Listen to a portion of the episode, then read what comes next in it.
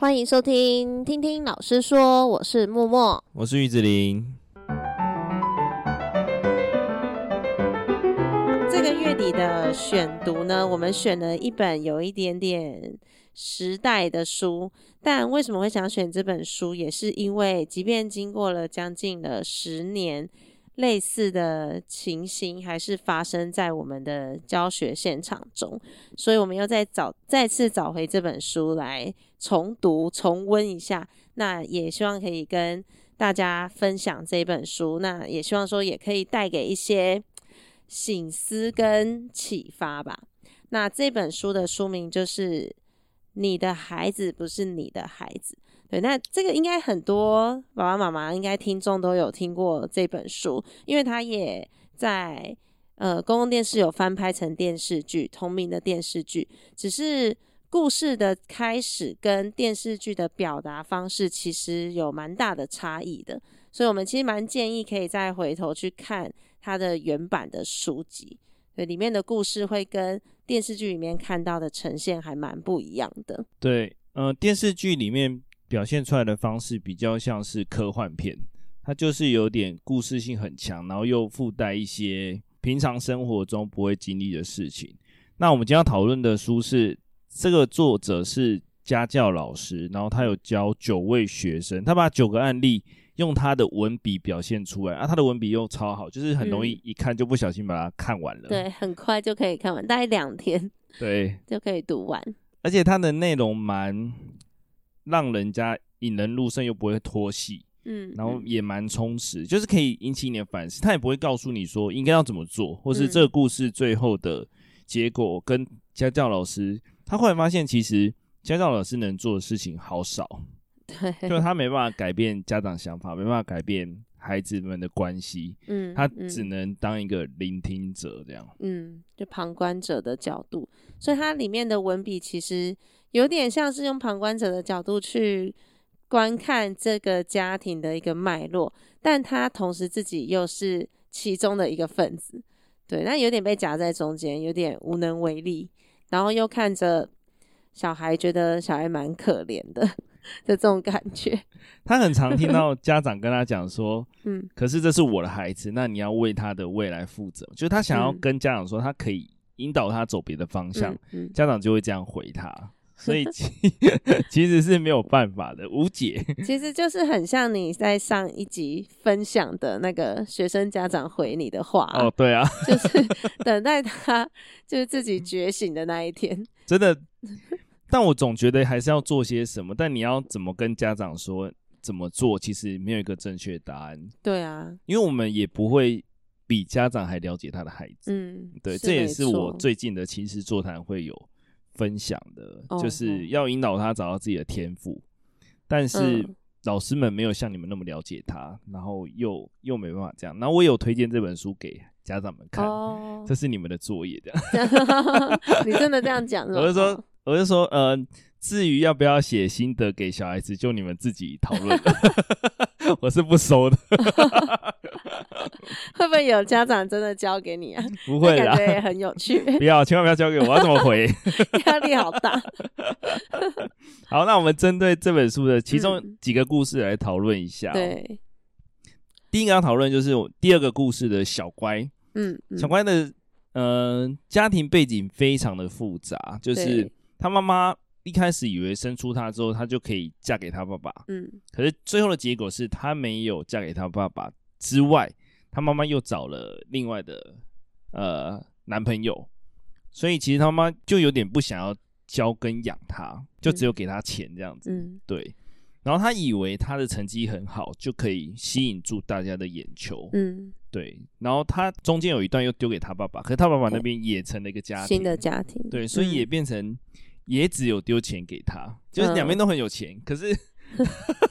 可是没有人去教养他，说到底怎么用钱，嗯，到底怎么与人相处这样子，所以他给家长老师的感觉，就是给作者的感觉，就是很有点无理取闹，嗯，就是没有在一个正确的价值观上面，嗯嗯。可是他看完跟听完他的故事之后，嗯，回过头来反思，就觉得如果他生活在这样的家庭环境，嗯，也没办法。对，他觉得小乖已经做得很好了，嗯、就是在他的人生的这个阶段跟这个年龄层。嗯嗯嗯，对啊。那默默老师觉得，如果呢？因为这个的这个提到的家庭其实真的非常的复杂，哎，对，就是妈妈自己后来，我觉得最后打倒小乖的最后一根稻草是妈妈以前买东西都是买他的，嗯，就是买给他他想要的。很帅的衣服啊，鞋子、裤子这样子，对。但是有一次寄来了一大包的包裹，里面没有半个他的东西，都是妹妹的，跟另外那个叔叔的两个小孩的，啊，对，就是妈妈的男朋友的那两个小孩的，然后完全没有他的东西。对，那刚好这件事情的发生又是在他人生要面临一个大考的前面。对，那站在家教老师的立场会觉得，他好不容易把这个小孩已经拉到。考试应该没有什么问题了，但是他的家庭在最后这一刻又让他摔了一大跤，嗯，就变成他觉得他这么认真考试为的是什么？对啊，他找不到那个目的性啊。一般孩子可能会不用去思考到这么多家庭的事情，他就是做好他本分，然后可以当一个回家就是赖着撒娇的孩子。对，那小乖就不行，他即便再怎么努力，回到家。他还是只能就是看妈妈的脸色这样子。应该说，啊、呃，大家小时候都是充满爱的环境长大的，嗯、所以他在这这一部分的匮乏，导致了他，嗯，可能在国中的时候，甚至高中的时候，他能做的就是他想要找回弥补吧、嗯、这一块。可是他所用的方法就是先读好书，嗯、可是他读好书之后，却发现。也没有人一无所获，超惨的。对啊，就是嗯，嗯，应该说老师听到这个案例，应该都没有办法，因为就像我们在大考那里分享，你要先把所有的条件先收集到，嗯，嗯，这个已经是极度匮乏了。对啊，这个真的就像那个作者说的，你这个对于这个小孩，你真的是有点无能为力。你使不上任何的力去帮他，因为他缺乏的东西太多了，也不是一个家教老师够资格给予的。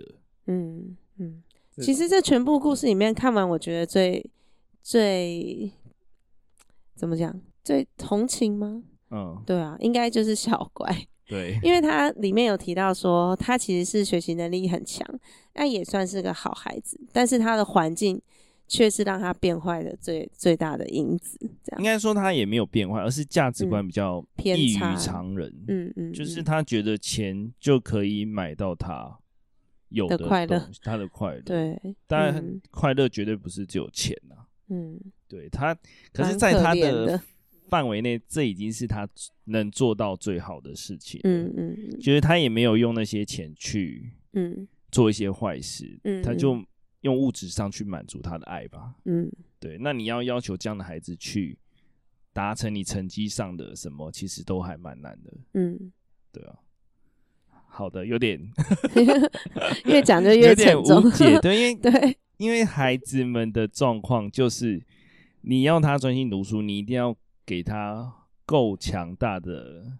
安稳的环境，啊，对，嗯，所以我们很常说，为什么说经济差距一定会影响到孩子的未来的原因就在这里，嗯，尤其是现阶段台湾的教育更是如此，嗯，对啊，就是学习历程，你的孩子连 吃都有问题，怎么可能还有时间去学习？当志工什么的？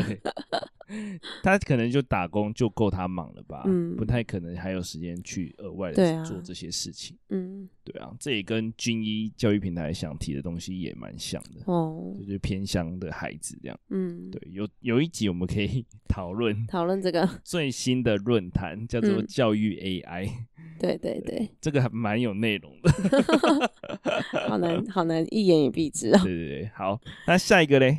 下一个要讲的是茉莉的故事。这个故事我其实看了也是蛮胆战心惊的。对，这个呢，其实这个会讲到，就是看完这本书，你会发现在家庭里面的主要出现的照顾者几乎都是母亲这个角色。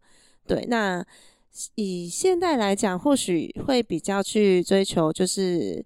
夫妻两人就是比较公平的去分担家务，但因为这一本书它的时间点是距离现在大约十年前嘛，对，可能在整个社会的氛围上都比较偏向以妈妈是作为家庭主要的照顾的人跟牺牲者。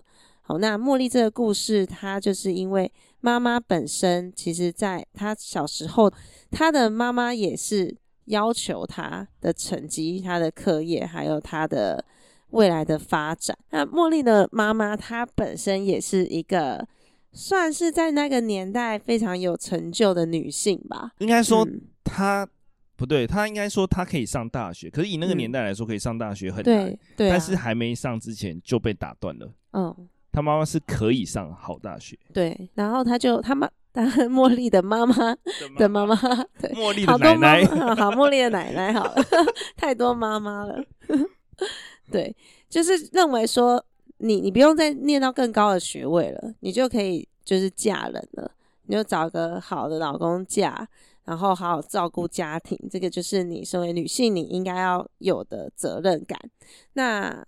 当然，这个妈妈本身就会内心很不平衡嘛。但是在那个时代下，她的不平衡感觉也只能就是自己忍住吞下去，这样。对，那一直就到了她自己也有了小孩，自己也成了母亲，也就是茉莉出生了。那茉莉出生之后呢，茉莉的妈妈，诶，既然用一样的方式在她的小孩身上，也就是要求她的课业，而且是很严格的要求。那茉莉本身呢，也是非常的乖巧。应该是说，真的就是很听妈妈的话，因为我觉得对小孩来讲，他没有办法去知道别人的家庭环境是怎么样嘛。对，那当然就会觉得说，诶，妈妈今天帮我安排的这些事情，可能即便过程中有不愉快或者是不情愿，但是因为他最终都有得到好的成绩，然后也考了理想的学校了嘛，所以自然而然他会觉得妈妈对他的安排就是对的。对，我觉得这边就有点恐怖了，因为呃，应该说我们在看这本书的时候，会认为茉莉的妈妈，嗯，有一种呃未尽的事情，想要让她的孩子帮她完成她的学业，嗯，可是。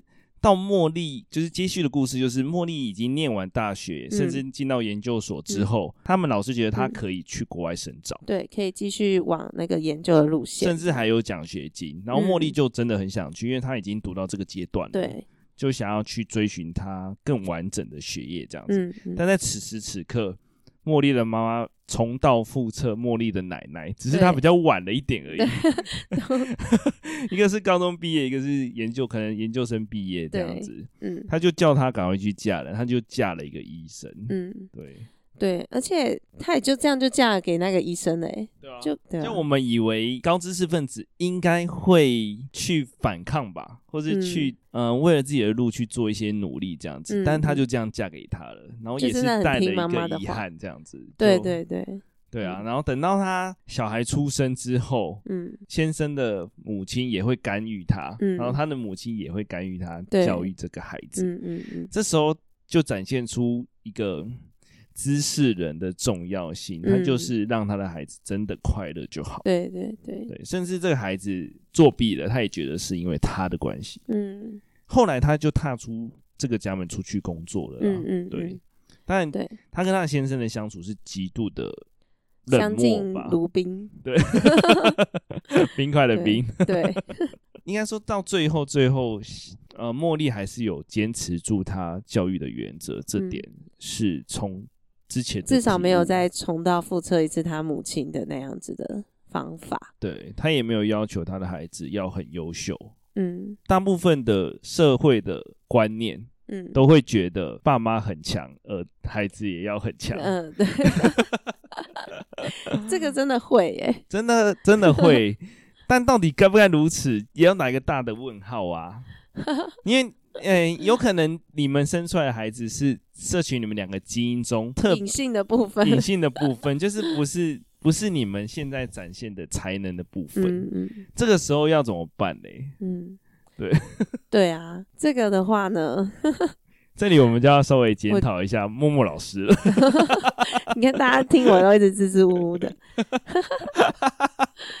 啊，我觉得这个其实真的会有点。你要说一下你女儿的故事吗？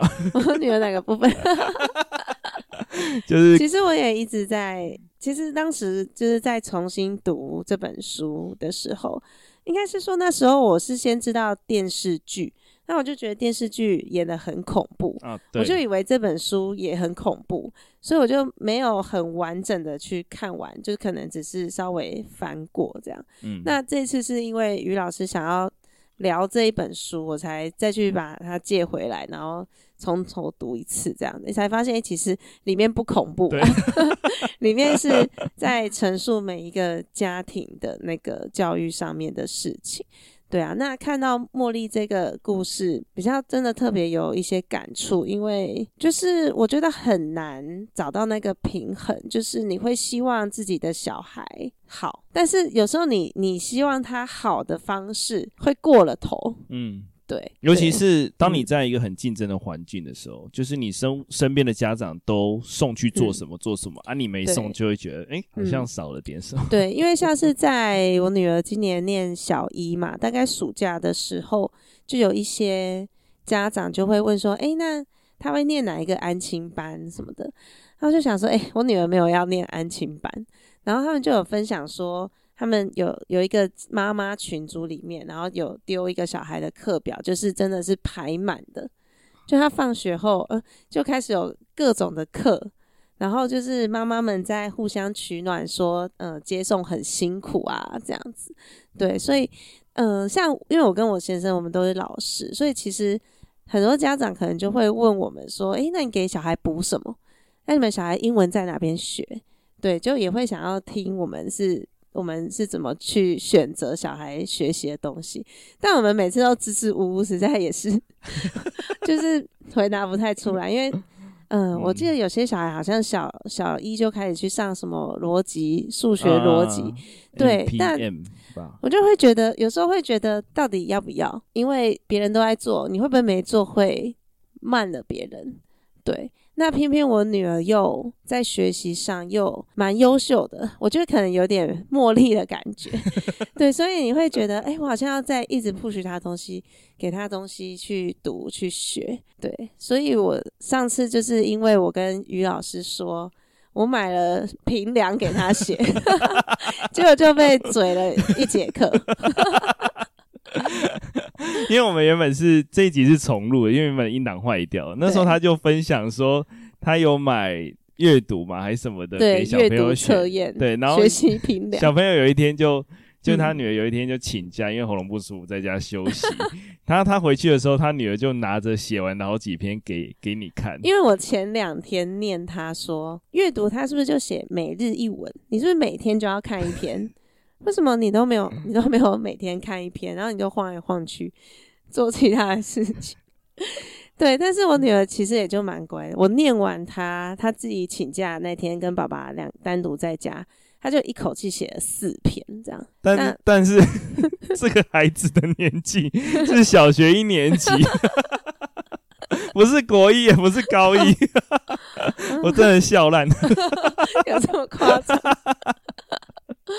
看我就是回去有深深的检讨反省一下，因为被于老师这样一讲，就觉得哎、欸，我这样是不是有点太夸张？因为我们那个年代小学都马在玩，回到家就在玩啊，玩整天，然后上课很认真就可以解决一些，而且写作业也大概十分钟就结束了。对对，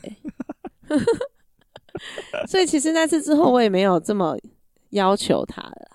对对对对对，但我觉得还是要，就像你上次讲的，还是要固定给他一个阅读的时间。对，对但我上周就是也因为我自己感冒请假一天，然后我中午去把他接回来。那基本上我那天就也没声音讲话。那我中午把他接回来之后，我就去休息。但我就发现他真的是一进门，然后书包就打开，作业全部拿出来开始写。对。就是你不用叫他，你不用提醒他，他就是一进门他就先做完这件事，然后联络部自己勾一勾勾一勾，然后就先放旁边。因为我之前是跟他说我我一下班我就要先检查，对，他就这样放好，然后就可能开始去就是画画啊，做什么弄他的宠物啊这样。对，他大概就是忙完一段时间，他才会问说，我可以看一下电视吗？这样。哦，那很棒啦！就其实他对我女儿，其实真的是蛮蛮乖的啦。不要再要求了。好啦，现在真的没有了。我就算要求也会用比较玩笑式的，对。因为我们以前在写那个自修的时候，根本就没有在写啊，那国小自修全部都空白的。真的、喔，我甚至有点忘记了耶。我印象中就是高年级后才有写啊。没有，我也没写，我也是空白的。嗯，对，所以小学就是要玩，嗯、但是要怎么玩就要研究一下了。嗯，印象中就是小时候爸妈都会带我们出去玩，这样子，因为公司旅游。哦哦哦，就会你说的那种玩，对对对，玩乐。但是放学就忘记了嘛？放学都要玩那个玩具啊，好像也是玩瓜牛啊，玩 蚂蚁啊。我家后面之前是一。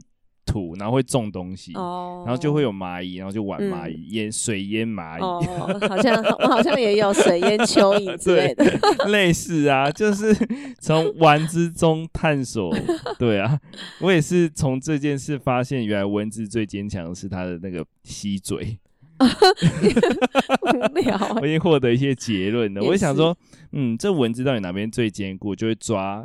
可能抓着翅膀拉着它的嘴这样子，样就发现抓着翅膀加六只脚一拉，还是嘴那边比较坚固，它就变成那个五体不满足这样。哦，了解，这些都是玩出来的就对，对，玩出来的。Okay, okay. 然后昆虫很不耐高温，你光是那个台灯的温度，它就可以把它烫死这样子。哦，那你玩很多哎、欸，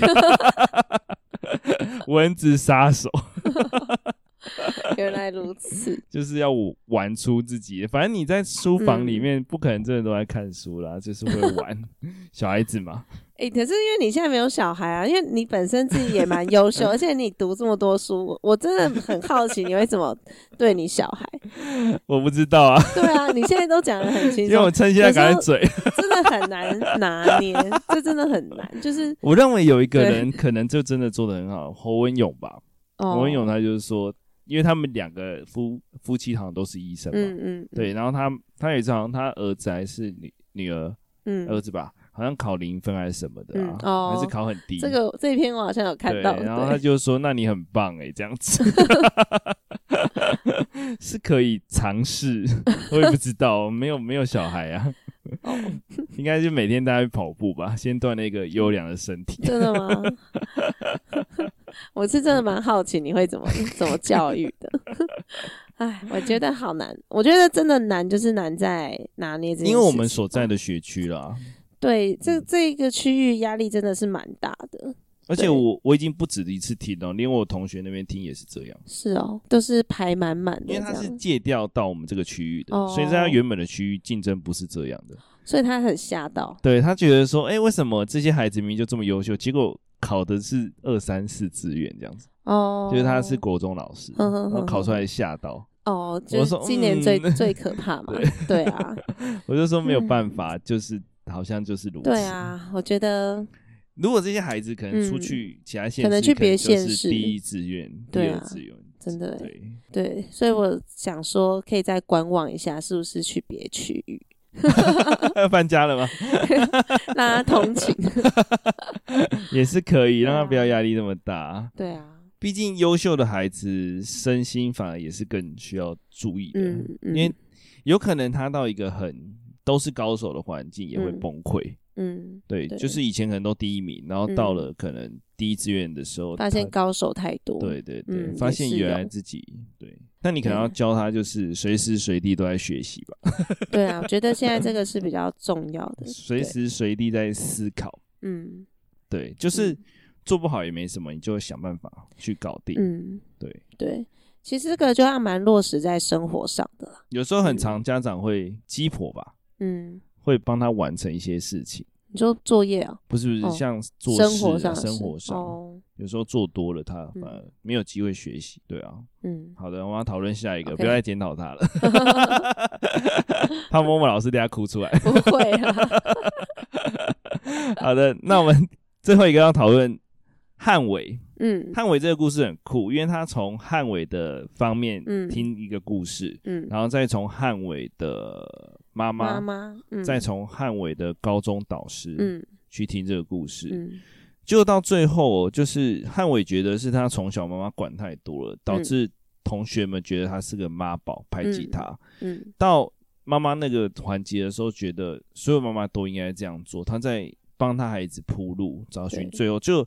但是中间的过程就是汉伟从国中开始就放弃他的课业，嗯，作为一个抵抗，嗯，然后到高中的时候，老师叙述才会发现汉伟本身也有问题，嗯，就是他在人际相关系的相处，就大家听完第一次故事会同情他，嗯，可是他会一直在这个回圈里面，对，他自己也走不出来，对，重复这个故事，让同学们觉得嗯，好像腻了。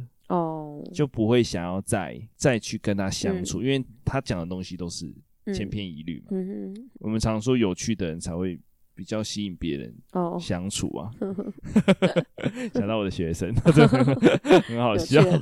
对，嗯，对啊。所以从导师的方面，其实有点悲哀，是导师其实看过很多学生嘛，嗯、所以他讲话应该是属于最客观的一个。嗯，应该是。但是为什么其他两个木木老师为什么觉得？其他两个没有发现这个问题，为什么汉伟没有发现是他的问题？为什么家长没有发现？嗯，这其实这个故事里面，就是孩子想的跟妈妈想的，就是在两条平行线上。对，孩子觉得说他的人生是被他妈妈毁了嘛？嗯，汉伟觉得说就是你管太多，让大家都觉得我是个妈宝，就是个没用的人，所以他就要表现他的表现出来就会是他就是。一个可能就是所谓班上那种比较不在轨道上的学生，这样对对。但妈妈的角度在讲这件事情，她认为说，身为妈妈，我就是应该要保护我的小孩，我要义无反顾的保护他。甚至他妈妈的想法是，哎，也不能说偏激，他是觉得说，你当了妈妈，你为什么还要追求什么休闲？为什么还要追求你工作上的成就？他觉得这些人都不配当妈妈。她是一个专职妈妈。对对对，对，这点就有点吊诡，嗯、就有点很诡异啊！就是为什么会有这个想法？他觉得完全以家庭为重，对啊。嗯、现在还有这种妈妈吗？现在可能比较少，因为都双薪啊。嗯，因为房价太贵了。对，好现实。因为其实这这个故事讨论，还有一个讨论的点就是，就是社会的压力都会觉得说。理比较理所当然是母亲要照顾家庭，可是现在的教育其实男女是平等的，女生也有很高的成就，那真的很多会变成是，我是不是要为了我的家庭去牺牲我原本的成就这件事情？近几年来应该是慢慢的趋减的，嗯，应该有啦。就是有趋缓，没有这么的。但其实还会涉及到，就是、嗯、如果你要生小孩，嗯、你你的工作上对，就变成不是只是妈妈了，而是不是那么爸爸妈妈，不是那么友善。嗯，甚至法规可能规定说，你可以请育婴假，可以请什么假，嗯，但其实没有人敢请。对啊，在一些中小型企业就是不成文规定的，不能请。对啊，甚至在学校有。嗯，也有这样的私校的话啦，因为公校它一定要一定要按照有那个嘛，我有知道一个案例哦，公校吗？我们我们哦，我我们是私校有，我们私校也是有不成文的规定，公校应该还好，但是公校会人情的 压力，对行政 端就是会觉得你是带给他困扰的，但嗯，对啊，但是你可能是真的家庭上是需要这个帮助的，对啊，所以很多育婴。跟托婴应运而生的原因就在这里。嗯，后来发现他们很专业。嗯，他们是真的会教小 baby 学东西的。哦，小 baby 吗？嗯，他们可能说，哦，他现在要会什么动作？哦，你说他们就会翻身啊？对对对。哦，这些其实是有的，其实是要的啦。嗯，交给专业的也没有不好啦。对啦，对。这其实衍生在现代就是少子化很大的一个问题，因为你一旦有了小孩。已经不只是母亲了，就是父母都会有所牺牲。对，这也是很多年轻人越来越不敢生小孩的原因。因为有了有了小孩，可能你的生活品质，或是你的你的事业上，一定你一定会有别的抉择嘛。对，因为如果取舍，学生在学校真的不舒服，嗯、其实家长就要马上请假了。对啊，对，就是所谓的家庭照顾假，嗯，这一块也是。也是应该要增加的。对啊，对啊，对啊，你要培育你的好的下一代，你当然要把它照顾好嘛。嗯、那也是所有，我觉得国家也要做这项这方面的调整跟改变吧，嗯、应该是要这样才对。嗯，要不然谁要生啊？对啊。所以在汉伟这个故事，其实他就是从多方面去挖掘事情真相，但、嗯、但是作者其实也没有告诉我们事情最后的原委跟他认为的方式啊，嗯嗯。嗯、只是他会稍微的提一下、点一下、点一下，嗯，他的所有故事都没有给正确的答案，对，因为没有后续十年的追踪嘛。对他没办法追了，其实蛮想知道，就像卢梭一样，卢大哥，卢大哥，对啊。但是他有，你怎么看汉伟这个小孩？汉伟就是一个，人家说可怜之人必有可恨之处啊。他如果一直，我觉得他就是沉浸在于那个失败的，嗯。回圈中，对对，对，他一直陷在那里面，然后没有增进自己，让他变成一个很无趣，然后又。很负面的人，嗯，对，重点就是这个变得很负面。大家很讨厌跟很负面的人相处，所以尽量我进办公室就比较少，也还蛮长的。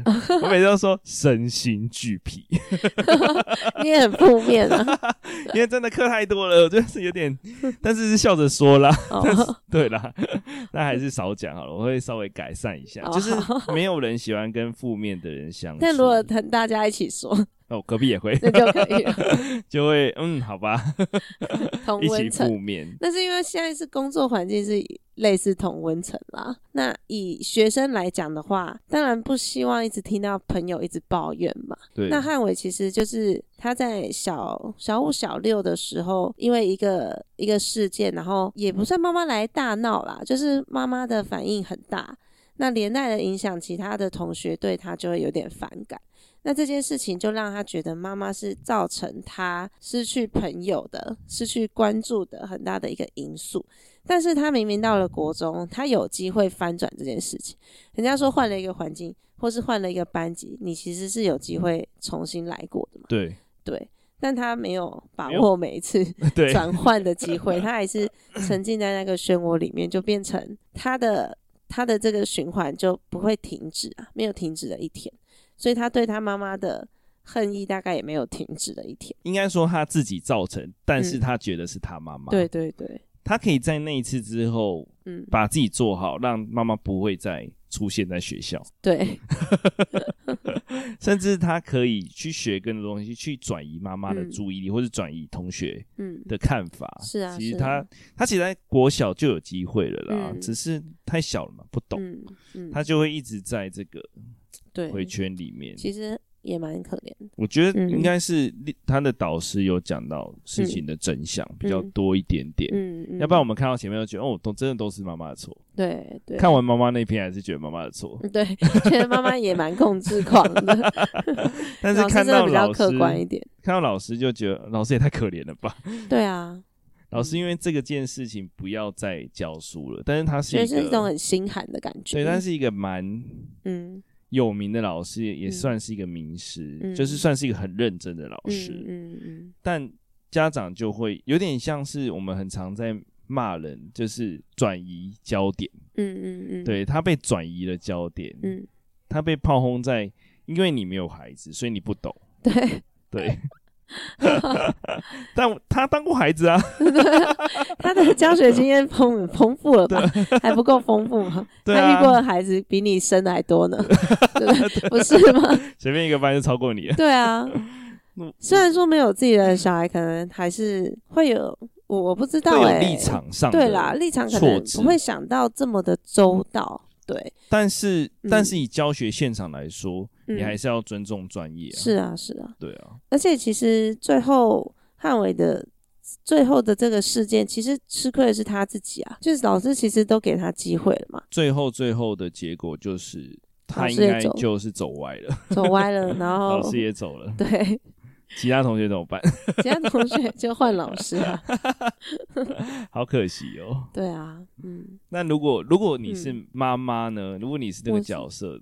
你说针对他最后那个成绩吗？针对妈妈，因为他最后是因为他的一个科目英文嘛，差两分被挡掉，老师不可能给他补。哦，对啊，对，那也是他自己的错。对啊，我我不会怎么样，我觉得那就是你要负责，因为我们自己是老师，我们会觉知道说，我今天当掉你，我并没有比较轻松哎。对，我还要补考，而且然后我还要帮你重补修。重补修是老师们最讨厌的，真的很讨厌重补修。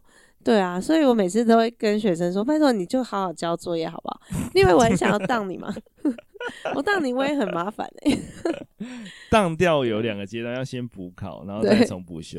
如果补考没过，又要重补修，啊、超烦。对，而且对啊，我我觉得如果是单纯针对这件事情的话，但我觉得妈妈可能还是有做的有些过度的地方啦。因为其实我们看到的故事是从小五、小六嘛。大概你面对青少年的阶段的孩子，你真的就要适当的放手了，就是他开始要建立他个人的人格跟价值观了嘛。对啊，那如果每件事情我们都还插手去帮他铺好路做好的话，他其实就会想反抗。这个是我们也看到很多类似的案件。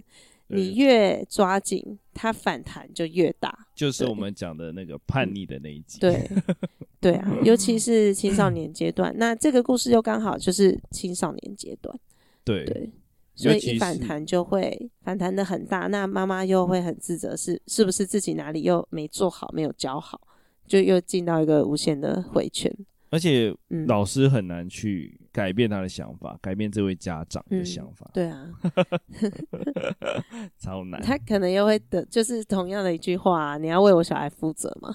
对啊，对就毕竟就是他的小孩，所以清官还是难断家务事啦。我们只能说，就是多分享一些不同的教育的一些理念，不管是访谈或者是选读。因为我觉得当父母没有人教过嘛，我们也不可能先实习啊，又不像当医生或当老师、当律师都要先实习，父母又没办法实习。你不能先是先生一个试完把它丢掉吧？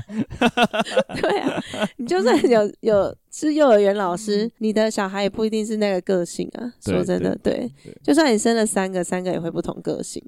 对，所以就是多可以多听听不同人是怎么在处理。亲子之间的事情，应该说要多思考，就是多看一些故事吧，嗯、就是家庭的故事、嗯、孩子的故事，嗯嗯嗯，找到适合你孩子的某几种方法哦，嗯、不是只有一种哦，对，因为他在每个阶段一定会变化的，他、嗯、是一直在转变的过程，所以，嗯，推荐大家看一下这本书，嗯，因为这本书它讲了很多个案例，就是包含了家暴，嗯。包含了一些症状，嗯，包含了你怕你的孩子输人，嗯，对，或者是安排好的人生，嗯、甚至是性别认同，对对啊，对，还有一个性别认同，性别认同，对，还有最后一个是他同学的故事吧，嗯、但他里面讲了一个最酷的一点，就是作者的妈妈从小的时候就会带他去书局，嗯，然后自己看自己的，嗯，然后让两个孩子去找。